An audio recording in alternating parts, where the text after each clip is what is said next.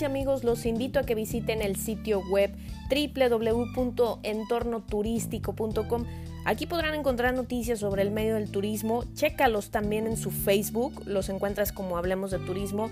Si quieres enterarte sobre investigaciones, conceptos, definiciones y temas académicos de turismo, o artículos de opinión sobre otros colegas en el mundo, te lo super recomiendo www.entornoturístico.com y Facebook Hablemos de Turismo.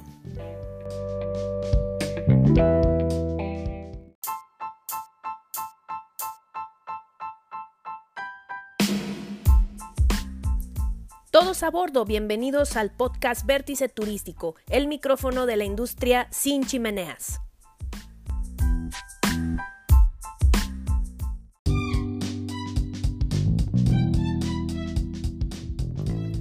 Paraísos turísticos con infiernos de marginación que han desatado la tormenta perfecta. Hola, yo soy Sandy, una apasionada promotora del turismo. Me pueden contactar por medio de Twitter e Instagram. En ambos me encuentran como arroba Sandy-Biller. Bienvenidos al episodio 8, El futuro del turismo en México. Bastante actividad turística en las últimas semanas, primero con ITV en Berlín, el Foro Nacional de Turismo y finalmente Tianguis Turístico. Y vamos comenzando con un poco de lo que pasó en Tianguis, que es lo más reciente, sin duda alguna el evento más importante de la industria en nuestro país, donde se toman decisiones importantísimas como la conectividad en los destinos, convenios de colaboración entre estados para lograr mayor capacitación, mayor certificación, eh, alianzas para crear rutas, etcétera, etcétera, etcétera. En cifras se, ha publicado que se hicieron 47.378 citas de negocio, 6% más que la edición pasada. A pesar de esto, pues la ola de críticas en el sector turismo no ha cesado. Eh, definitivamente Miguel Torruco ha de tener eh, fuertes dolores de cabeza cuando suceden estas críticas y es que eh, pues todo empezó con ITV, con una dura crítica al stand de México eh, hagan de cuenta que pusieron pues pantallas, algunas mesas, algo modesto a comparación con el, con el resto de los festivales a los que habían asistido. Y pues recientemente con el, stand del, del, año pasado, ¿no?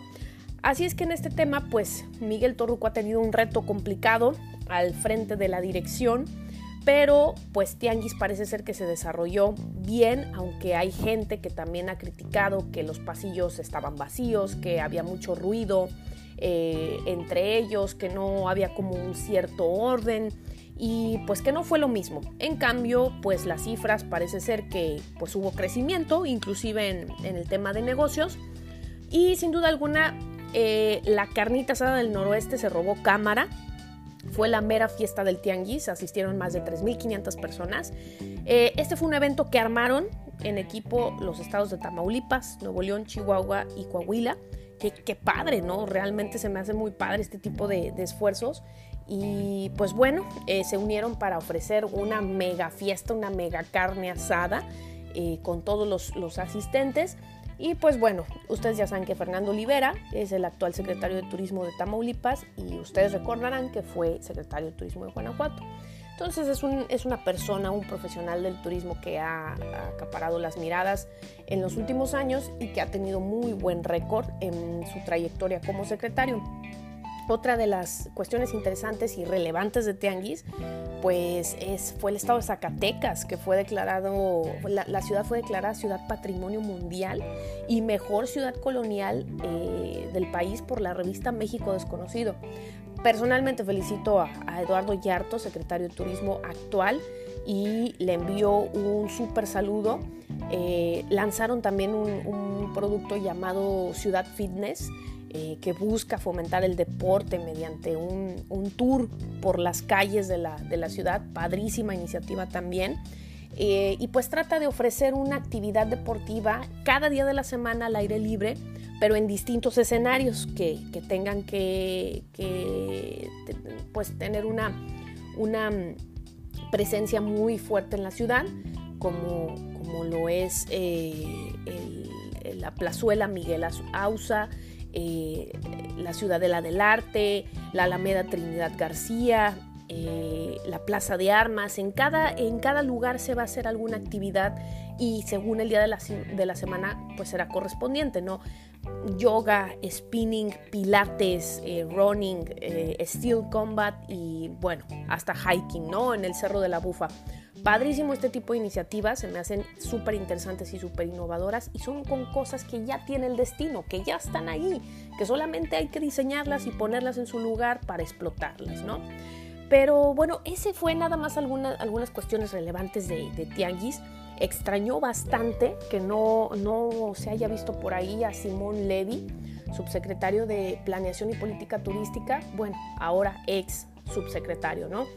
Eh, más adelante vamos a, comentar que pues lamentablemente ya renunció, una de las primeras bajas del gobierno de, de Andrés Manuel y vamos a platicar un poquito más sobre ello, ¿no? Pero bueno, esto fue lo que ocurrió en Tianguis. ¿Cuáles son finalmente las, la, la, pues qué nos está dando actualmente el panorama turístico en México? El reto sin duda alguna y lo que más está siendo criticado pues es la promoción turística y el contraste es el tren Maya porque recordemos que el Consejo de Promoción Turística de México eh, recibía fondos del tren, de, perdón, recibía fondos del derecho de no residente y ahora esos fondos se están trasladando al proyecto del tren Maya, que sin, sin duda alguna es el proyecto turístico más importante del sexenio, tanto por el, el, nivel de inversión como el nivel de, de, desarrollo turístico que se va a realizar de, derivado de esa obra, ¿no? Eh, y pues bueno, el tema de la promoción turística, el apocalipsis realmente de, la Secretaría de Turismo, pues es todo este tipo de circunstancias, ¿no? Eh, en el Foro Nacional de Turismo se expusieron algunos temas que son preocupantes y que pues se podría decir que también son los temas que vamos a comentar aquí. El Foro Nacional de Turismo que se realizó, por cierto, después de tanto lío con, con los fondos que no había para hacerlo se llevó a cabo, gracias a Dios, y pues se comentaban temas como el sargazo, el tema como la promoción turística, el tema del aeropuerto, pero principalmente se mencionó mucho sobre el sargazo. Em, hace poco, Luis Miguel González, del Economista, escribió que pues el Consejo de Promoción Turística de México necesitaba reestructura, pero le dieron sepultura, ¿no? Y, pues bueno, es que el Consejo de Promoción Turística de México estaba absorbiendo muchísimo dinero en fondear eventos de alta gama, ¿no? Lo que es el golf, el automovilismo, el Circo de Soleil. Y pues esto es lo que, digamos que molestó a los funcionarios en turno o, incómodo, ¿verdad? Eh, así es que por, por este motivo, pues la promoción turística hacia el exterior es uno de los grandes problemas que enfrenta actualmente el país, uno de los retos que va a exigir creatividad y totalmente pues una dedicación de los profesionales y, muchas alianzas. Va, a exigir que, realmente seamos muy inteligentes para trabajar en equipo. Y bueno, la, crítica pues va dirigida también al tren Maya, porque el Instituto Mexicano para la Competitividad pronosticó que va a costar cuatro veces más. Y ya el director de Fonatur, Rogelio Jiménez Pons, salió a decir que no es cierto, eh, pero también está enfrentando las críticas de la licitación, ¿no? Eh, ya está asignando eh, algunos proyectos por adjudicación directa, como fue el plan maestro del proyecto a la consultora londinense, londinense Steer y el estudio de costo-beneficio a PricewaterhouseCoopers, ¿no? esta es la crítica. La verdad es que él lo que ha salido a defender es que el 97% de los contratos pues se van a licitar para el tren Maya, ¿no? Pero pues el otro por ciento, ¿qué onda, no? O sea, o es el 100 o, es, el, es el 100 de todo o 100 de nada, ¿verdad? Esa es, esa es la crítica también. Y pues hay mucha preocupación en los mercados internacionales. Ya se hablan de estadísticas de que México va a la baja en su participación turística y que está perdiendo eh, posiciones, que, inclusive está disminuyendo su participación en, en, la cuota de mercado respecto a países como Jamaica, como Costa Rica, como República Dominicana, inclusive países que se han pronunciado en opiniones respecto a la eliminación del Consejo de Promoción Turística, que si quieren saber más de ese tema, de nueva cuenta los invito a que revisen el episodio 1 de este podcast donde hablamos sobre el Consejo de Promoción Turística de México y para que ustedes puedan ponerse al día sobre, sobre este tema, ¿no? Eh, recordemos que en el tema de promoción turística, pues recortar presupuestos es normal, eh, eh, sucede muchas, muchas ocasiones pero digamos que eliminar toda una estrategia de mercadotecnia, pues no lo, no, lo es. Siempre a mercadotecnia lo castigan fuerte con el dinero, pero tiene que ingeniárselas para poder eh, seguir elaborando sus estrategias. En el caso de la Fórmula 1, por ejemplo, que, pues se suponía que es un evento también que promueve México, pues están buscando sus sustitutos y formas de financiarlo, ¿no? Lo que a mí me, saca de onda con este asunto es que pues, pues están buscando como productos similares, como lo que es NASCAR. Que están criticando que, la Fórmula 1 es de alta gama, pero después lo quieren sustituir con NASCAR, como que pues estos eventos son costosísimos.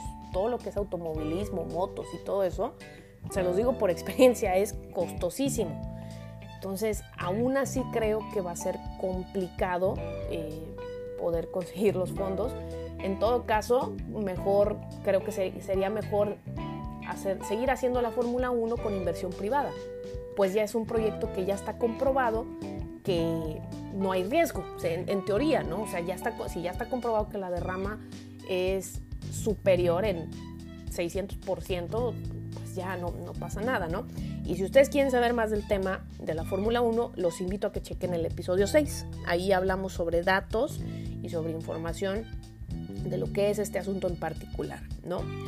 Los problemas del turismo en México que se están hablando en todos lados, aparte de la desaparición del CPTM, pues son el tema de sustentabilidad, ¿no? También con, con políticas de medio ambiente, como lo es el sargazo, obviamente el tren Maya, la inseguridad, la polémica de las playas privadas, los pueblos mágicos, la, aplicación de impuestos que se le quieren poner a, la oferta complementaria de hospedaje, como plataformas Airbnb, y pues qué es lo que viene para el turismo, ¿no? Con estas estrategias, con estos cambios de estrategia, cuáles realmente las líneas de acción de, Miguel Torruco.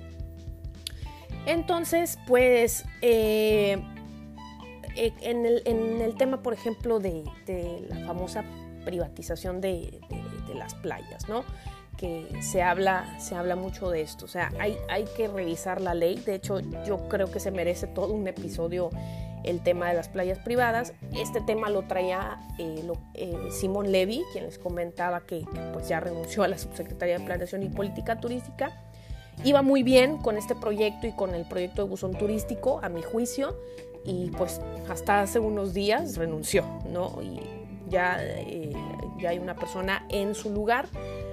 No quiso dar más explicaciones, pero también esto ha sido muy mediático, ha dado, ha dado a circular muchas notas de que hay grilla en la Secretaría, de que, de que hay partes que quieren dirigir la Secretaría por un lado y partes que quieren dirigirla por otro, ¿no? Y esos roces parece ser que están creando estas cosas, ¿no? Sí llamó la atención mucho la renuncia de Simón porque pues es, como les comentaba, la primera baja del gobierno de, nuestro presidente, ¿no? En el tema de pueblos mágicos, pues es un hecho y no se pone en tela de juicio que el programa fue un éxito. Eh, lo que comenta Miguel Torruco es que pues los o sea, que, comenzaron siendo poquitos pueblos mágicos y después se subió a muchísimos. Y él refiere que esto fue porque los secretarios de turismo estaban, digamos que apoyando a gobernadores que de su partido o, secretarias de turismo local, presidencias municipales, eh, y ya y, y, abandonaron a los que ya estaban designados. O sea, como quien dice, parece ser que estaban haciendo favores con eso, ¿no? Porque a quien le designabas pueblo mágico, le designabas presupuesto para obra, pública. ¿eh? No sé si ustedes sabían eso, pero era totalmente su presupuesto para obra pública. Y cuando la secretaria de Turismo, Claudia Ruiz Maciú, eh, pidió que hicieran un diagnóstico, pues parece ser que el diagnóstico encontrado fue que el programa estaba súper grillero, se había politizado demasiado y pues se perdió el foco, ¿no? Y luego eh, viene Enrique de la Madrid y designa 38 pueblos más, ¿no? Entonces, pues los gobernadores estaban muy contentos porque el ser pueblo mágico les había incrementado el 6% la ocupación. O sea, lo, consideran como un imán, ¿no? Lo cual es completamente cierto. El problema es que ya no se sabe realmente qué pueblo merece la designación. Y, no sé ustedes qué harían, pero realmente eh, Pueblos Mágicos es un programa muy exitoso. Sin embargo, sí creo que necesita una auditoría, una vigilancia. Eh, sí ha traído cosas muy buenas el programa, pero creo que efectivamente no a todo se le puede llamar mágico.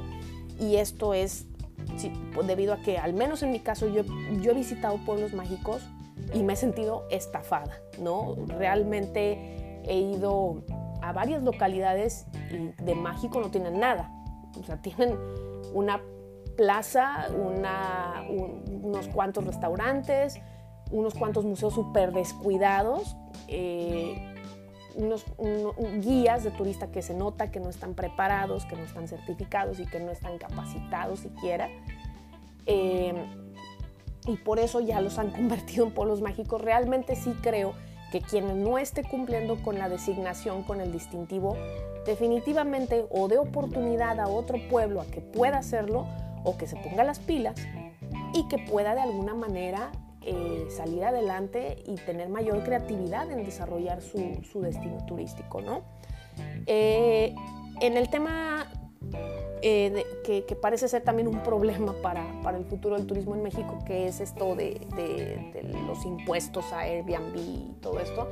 Yo creo que no, no, no veo yo problema en que se le, se le cobren impuestos. Lo que yo más que nada veo problema con estas plataformas es que llegan a ser de todos y de nadie. Si tú tienes un problema con alguna cuestión de inseguridad, cancelación o, o algo similar, eh, la plataforma es, al menos Airbnb es deficiente en responderte, no tiene los mejores eh, niveles de respuesta y parece ser que si pasa un problema no se quieren responsabilizar. Entonces creo que sí necesitan una regulación, sí necesita que, que haya más control en ella, sobre todo en temas de seguridad y más en un país como México, ¿no? que se puede prestar para todo. Eh, definitivamente pues hay, hay bastantes retos en el turismo, como ustedes podrán observar y como ustedes podrán, podrán apreciar, ¿no? Eh, el tema de la promoción, volviendo a retomarlo, pues realmente lo, que, lo que enfatiza mucho Miguel Torruco es que no, es, no, no, no hayamos llegado a los primeros lugares en el ranking de gasto per cápita, por ejemplo, y y esto es como, como lo que le da vueltas y le da vueltas Miguel Torruco, ¿no? Él insiste que la potencialidad turística de un país no es por el número de turistas recibidos, sino por divisas captadas, que ahí estamos en el lugar 15, ¿no? Y por el, y por el tipo de gasto, ¿no? Entonces, en gasto, por ejemplo, del 36 pasamos al lugar 40, ¿no? Y por eso la intención de de potencializar el producto turístico interno mexicano, o sea, mejorarlo, ¿no? Y él le tiene mucha fe a lo que es el proyecto del tren Maya. Se, está, se espera que este año el turismo crezca 5% más en cuanto a turistas internacionales. Se espera elevar la derrama también un 5% más y eh, se pronostican 23 mil nuevos cuartos de hotel, ¿no? En lo que es el gasto per cápita, ahí el mismo Miguel Torruco admite que pues lleva su tiempo, ¿no? Que él lo que estaba haciendo realmente pues era invitar a, los gobernadores a su casa y que uno por uno les estaba haciendo sugerencias de, para mejorar sus productos turísticos, que él denomina productos turísticos ancla, ¿no? Eh, por ejemplo, pues les voy a mencionar una lista más adelante pero, pero él está apostándole a esto, ¿no? Él está apostando a que los productos se pueden fortalecer con los productos ancla. Y em, no, se ha hablado mucho de temas de política de turismo sustentable, ¿eh? pero parece ser que, hay un caso en, el norte de Nayarit con Costa Canuba eh, para un desarrollo hotelero que está alrededor, digamos que sus alrededores van a ser sobre selva y que va a ser un proyecto sustentable, ¿no? Em, parece ser que es una empresa portuguesa la que está entrándole al proyecto junto con, con, mexicanos, ¿no? Pero ¿cuáles son los productos ancla que menciona Miguel Torruco, ¿no? Por ejemplo, el Acuario de Mar de Cortés en Mazatlán, el Chinatown en Mexicali, el Museo de Armando Manzanero en Mérida, el Museo del Pirata en Campeche, el Museo del Vino en Parras, el Museo de la Nao de China en Acapulco y las Villas del Oeste en Durango. O sea, él lo que él quiere es que estos productos se vuelvan fuertes para que se integre oferta complementaria y que se hagan rutas o circuitos, ¿no? O sea, que haya servicios alrededor de estos productos. ¿Por qué? Porque realmente cuando una persona se desplaza a un destino, se desplaza porque hay un producto atractivo, ¿no? Eh, y mencionamos un ejemplo como Orlando. ¿Cuál fue su mejor producto? Los parques temáticos como Disney, Universal. O sea, el haber hecho esos productos son los que provocan el desplazamiento de la gente hacia esos lugares y por lo tanto se deriva mayor prestación de servicios turísticos. Se deriva hotel, se deriva restaurantes y se deriva transporte y por supuesto la conectividad aérea, ¿no? Y terrestre. Pero esa es la filosofía que está planeando este gobierno, ¿no? En cambio, lo que fue el, lo, que es el, CNT, pues le está diciendo, les, está, les, dijo prácticamente en Tianguis que no, o sea, que, que ellos piden recursos del derecho de no residente para seguir haciendo promoción. Dicen que al menos les den 2 mil millones de pesos, que al menos se mochen con eso, ¿no? Y, pero Torruco dice, no, o sea, si lo creamos va a ser a través de fondos privados. No se va a hacer, ustedes digan, ¿no? Ni se va a hacer por el derecho de no residente, lo vamos a hacer con recursos privados. Entonces, pues todo este mar de sucesos eh, les denominó eh, Alex Osaya la tormenta perfecta, ¿no? De ahí se ha hecho muy mediático esta, esta frase. Eh, Alex es el presidente de Apple Leisure Group y pues esto lo, mencionó a raíz de la de la abrupta caída del turismo eh, y de la violencia, el narcotráfico, el alza de impuestos, el sargazo y, todo esto porque pues Cancún está presentando una reducción en el número de llegadas. Esto se notó sobre todo en el mes de enero que se supone es una temporada alta, ¿no? Y ocurre por primera vez en siete años. Su aeropuerto recibió a 1.513.106 pasajeros internacionales y esto representó que eh, 30.315 viajeros eh, menos que el año 2000, que enero del 2018. O sea, esa fue la disminución, ¿no? Los 30.315. México ya descendió del sexto al séptimo lugar en destinos más visitados en el mundo y aguas, que ahí viene Alemania y Reino Unido, ¿no? Que falta que también actualicen sus cifras. Eh, esto se veía venir y ojo, aquí sí hay que ser muy enfáticos en esto. Estas cifras son llegadas 2018, entonces no, no se vayan con, eh, con otras cosas que no son. Hay que analizar bien la información. Estas cifras no corresponden a Torruco. Torruco entró en diciembre del 2018. Entonces, porque se empezó a hacer un, escándalo mediático de que Torruco había provocado la baja del turismo, pero ni siquiera estuvo en todo el año completo, ¿no? Entonces, nada más por aclarar eso. Otra, otra de las cuestiones que se está haciendo con el tema inclusive pues de,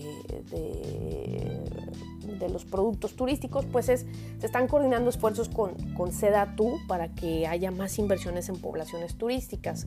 Hablando concretamente, Cancún, Playa del Carmen, Los Cabos, Vallarta, Bahía de Banderas, Acapulco. La intención es mejorar la infraestructura eh, y bueno, tener un poquito menos de, rezago en cuanto a la, a la población eh, local y eh, pues que no exista esta dualidad que Torruco tan célebremente ha citado, ¿no? los paraísos turísticos y los infiernos de marginación. Definitivamente el reto que tiene encima el actual secretario es bastante, bastante eh, fuerte. La verdad es que hay, muchos problemas que, hay, que, se deben de resolver y pues como les comento, yo creo que la parte de la promoción turística es, es vital, ¿no? Y más con toda la ola de críticas que se han estado desencadenando, que al parecer Tianguis no fue el éxito de otros años, lo que pasó en ITV, la renuncia de Simón Levy, que, que ha dado a, entender que hay grillas en la Secretaría, que hay proyectos distintos entre pues, ciertos grupos, ¿no? Eh, Coparmex condenó completamente la adjudicación directa del plan maestro, eh, lo criticó bastante y, pues bueno, realmente esto hablando sobre el, sobre el tren Maya, ¿no? Pero pues, ¿por dónde empezar? Hay muchos retos realmente. El, futuro del turismo en México, eh, al, parecer, se ve, se ve un poco nublado en este en este, en este primer panorama, en estos primeros, en este primer semestre del año, pues está un poco eh, confuso. Sin embargo, sí, sí hay que mencionarlo. O sea, la, la, apuesta definitivamente no es el turismo internacional. La apuesta es el fortalecimiento del turismo interno y fortalecimiento de los atractivos y destinos turísticos internos. O sea, el gobierno quiere que el país esté bien eh, que tenga innovación en el producto, que en ese aspecto yo lo veo excelentemente bien, pero hay otros problemas, ¿no? Por ejemplo, pues eh, el aeropuerto y todo eso, pues sí va a seguir complicando un poco, sobre todo porque lo de Santa Lucía todavía no se ve muy claro.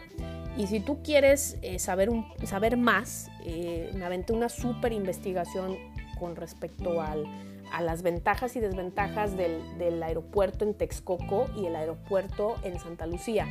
Te invito a que escuches el episodio 4 del podcast para que puedas eh, revisarlo con mayor detalle. Eh, hay, una cuestión sobre todo en el, tema de, de, austeridad. Por ejemplo, que también se habló de que se eliminaron asesores, que nada más están quedando personal completamente indispensable en, en turismo. Sin embargo, pues eh, van a, la verdad es que los resultados van a pesar mucho, ¿no? Eh, nada más por mencionarles en el caso de, Destination Canada, la, gestión de, destino de Canadá, ellos tienen una estrategia de promoción súper distinta en ese aspecto a, a, la de México porque ellos lo que hacen es fijarse en otras estadísticas. A ellos no les importan las llegadas, les importa qué tanto está creciendo el país por concepto de, turismo, ¿no? Entonces, les, importa inclusive pues cómo, cómo está el PIB, qué tanto contribuye el, turismo al PIB, pues qué tanto crece el país, ¿no? Están tomando inclusive como una variable mucho más pues macroeconómica, ¿no?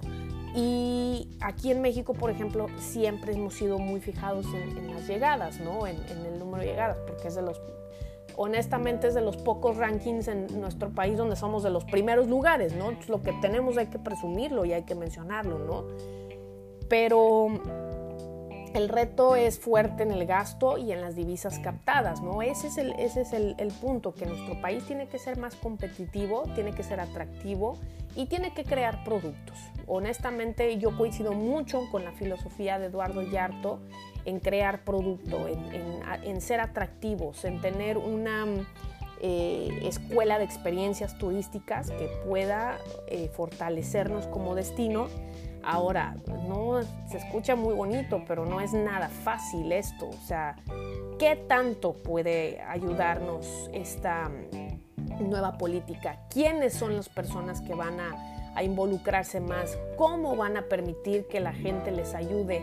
Eh, ¿Academia acaso será una, punta de lanza para este tipo de cosas? Eh, gobierno está consciente de que de que requiere más de seis años esto, honestamente, y eh, cómo es que va a lograr que los turistas internacionales eh, pues no caigan, porque definitivamente no necesitamos que caigan, necesitamos que gasten más y que sigan llegando más, eso es lo que necesitamos. Eh, yo pienso que es la era y es la época en que los estados más que nunca se van a unir, así como se unieron en la carnita asada del noroeste, Así se van a unir para crear rutas, para crear, para crear, crear clusters también y para hacer networking entre sus miembros, porque eso es al final lo que se necesita. No hay, no hay vuelta atrás con el tema del tren Maya, es un hecho. y definitivamente pues poco a poco se han ido revelando detalles. Vamos a ver qué problema eh, eh, o qué tipo de situaciones retadoras se enfrentan ahora con el tren Maya, porque viene, viene fuerte, o sea, es un macroproyecto y es, el más, es de los más importantes en el sexenio de Andrés Manuel y el más importante en turismo. Entonces, pues vamos a, ver qué sucede. Es la, como les comentaba, es la hora del networking, es la hora de actuar, de trabajar en equipo. Y pues definitivamente, eh, como decía Frederick Douglass, ¿no? Eh, sin lucha no hay progreso. Aún no podemos hablar de una catástrofe. Se encendieron las alarmas, pero es momento de actuar unidos y de lograr la cohesión. Esta es la oportunidad más grande para buscar que el turismo no solo sea una herramienta de inclusión social, sino de trabajo grupal. Hasta pronto, nos vemos en el próximo viaje de Vértice Turístico. Chao.